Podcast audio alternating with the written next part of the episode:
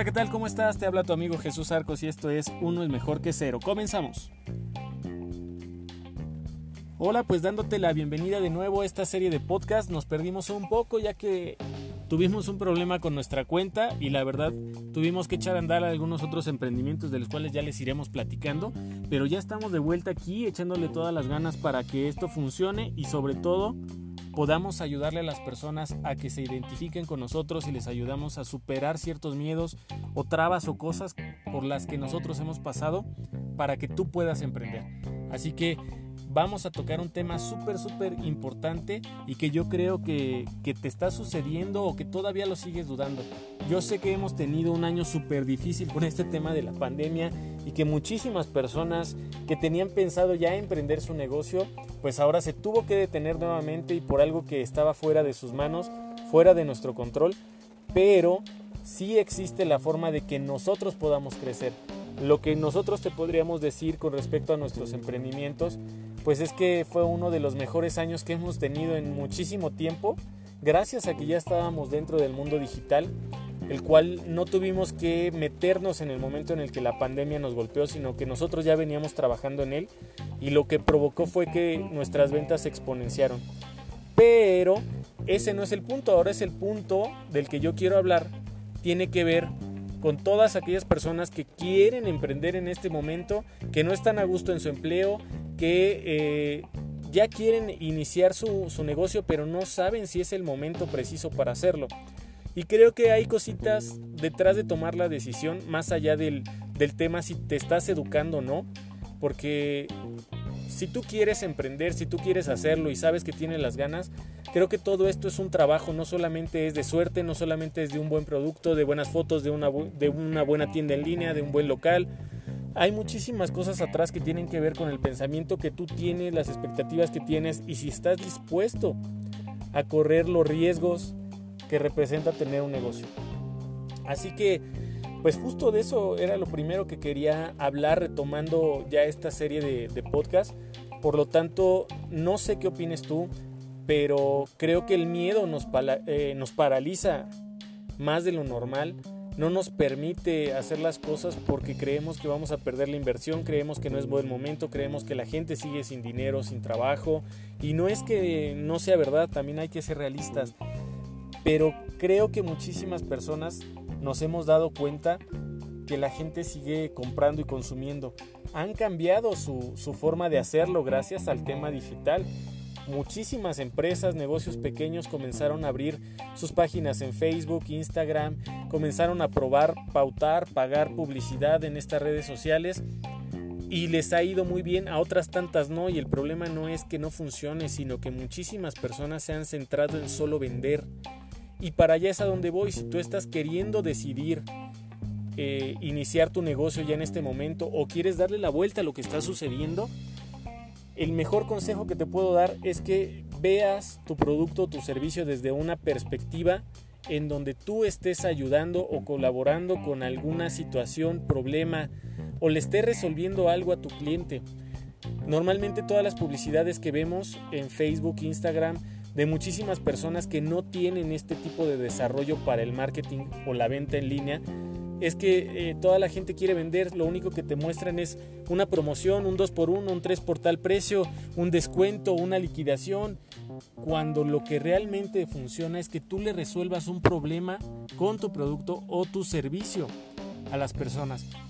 Lo que ellos necesitan ver primero de ti es si eres una persona confiable o no, cuántas ofertas crees tú que un cliente tiene para elegir algo, hablemos de una estética eh, alaciado eh, permanente, un gelish, un pedicure, unas uñas acrílicas. ¿Cuántas páginas, cuánta publicidad no has visto sobre este tipo de, servicio? Y lo que eh, sucede es que todas las personas están eh, publicando únicamente, yo tengo el mejor precio, yo tengo descuento tal fecha, yo tengo este, un 2x1, etcétera. Solamente hablan del precio, de la oferta que tú tienes, pero nadie, absolutamente nadie te da un consejo sobre algo común, algo común del por qué una persona tendría que buscar uno de estos salones. Y para allá es a donde yo quiero llegar con este tema. Que tú seas una persona que primero tenga la perspectiva de ayudar con contenido al público al que tú vas dirigido. Que justamente ese es el, el, paso que tú deberías de tener. Si tú ya tienes un producto, ya lo estás avanzando y tú sabes qué es lo que quieres vender, entonces tú sabes qué tipo de cliente es al que quieres llegar. Al momento de que tú sabes cuál es el tipo de cliente que quieres llegar, lo que tú tienes que hacer es preguntarte qué tipo de problemas tiene mi cliente para que yo le resuelva este tipo de problemas con mi servicio. Y lo primero que tú tienes que hacer es ganarte la confianza de tu cliente, no venderle. Es como si tú quisieras salir por primera vez con una chica y la primera noche quisieras llevártela a un hotel. Justamente eso no sucede. Tú lo que haces con una chica con la que quieres salir, pues es la invitas una vez, la invitas una segunda vez, una tercera vez, la plática va creciendo, van tomando confianza, tú sabrás si después tienes una relación con esa persona o no, pero no solamente es en la primera cita en la que tú quieres llegar a un tema eh, sexual, por ejemplo. Justo así pasa en los negocios. Pareciera que lo que nosotros queremos hacer con un negocio es el primer día que tú conoces a tu cliente, venderle. Y ese es el peor error del mundo. Lo que tú tienes que ir construyendo es una relación de largo plazo con tus clientes para que ellos confíen en ti y crean en ti. Y todo esto se da mediante el contenido que tú le des a tus clientes potenciales. ¿Qué puede ser el contenido? Así como hablábamos del tema de, un salón de belleza, eh, ¿por qué se maltrata el cabello? ¿Qué tipo de shampoo debes de utilizar? ¿A qué hora te debes de bañar para que no se, eh, se frisee tu, tu cabello? Este, ¿Cómo cuidar tus uñas? ¿Cómo lavarlas? ¿Qué tipo de jabón utilizar? Eh, ¿Cómo te debe de durar más tiempo un tinte? ¿Qué sé yo? Todo ese tipo de cosas que tú le des como consejo lo único que va a hacer es que las personas van a confiar en ti. Tal vez no te compren al principio. Lo que tú debes de pensar es no vender al principio. Lo que tienes que hacer es crear una comunidad que crea en ti primero porque eres una persona que está dando sin esperar nada a cambio. Y después de eso vendrá el tema de, la venta. Pero si tú no construyes todo este tipo de, de, de ayuda para, para tu cliente potencial, las cosas no van a funcionar como tú quieres. Así que este consejo con el que yo quería regresar a estos podcasts justamente es eso. Vamos a recapitularlo. Si tú estás pensando ya en abrir tu negocio, antes de que tú estés pensando en qué precio vas a dar, qué local vas a abrir, qué tienda este, de e-commerce vas a abrir, qué página de Facebook, qué nombre le vas a poner, tú debes de pensar en tu tribu, en tu cliente ideal todas las necesidades que tiene y de qué manera tú le podrías ayudar con todos los servicios o el producto que tú vendes. En el momento en el que tú empieces a hablar de eso, la gente va a comenzar a seguirte porque tiene empatía contigo, porque está viendo que tú estás resolviendo ciertos problemas y tal vez en el camino de todo esto, ellos serán los que te pregunten a ti, oye, fíjate que a mí me pasó tal cosa, fíjate que a mí me lo cortaron, fíjate que a mí me pusieron extensiones, fíjate que a mí me hicieron tal cosa. Y entonces sabrás qué contenido dar para que la gente confíe y te siga. Para que el día que ellos necesiten de ese servicio, la primera persona que se le venga a la mente seas tú. Porque fuiste la persona que les dio valor antes de que, eh, eh, de que quisieras venderles.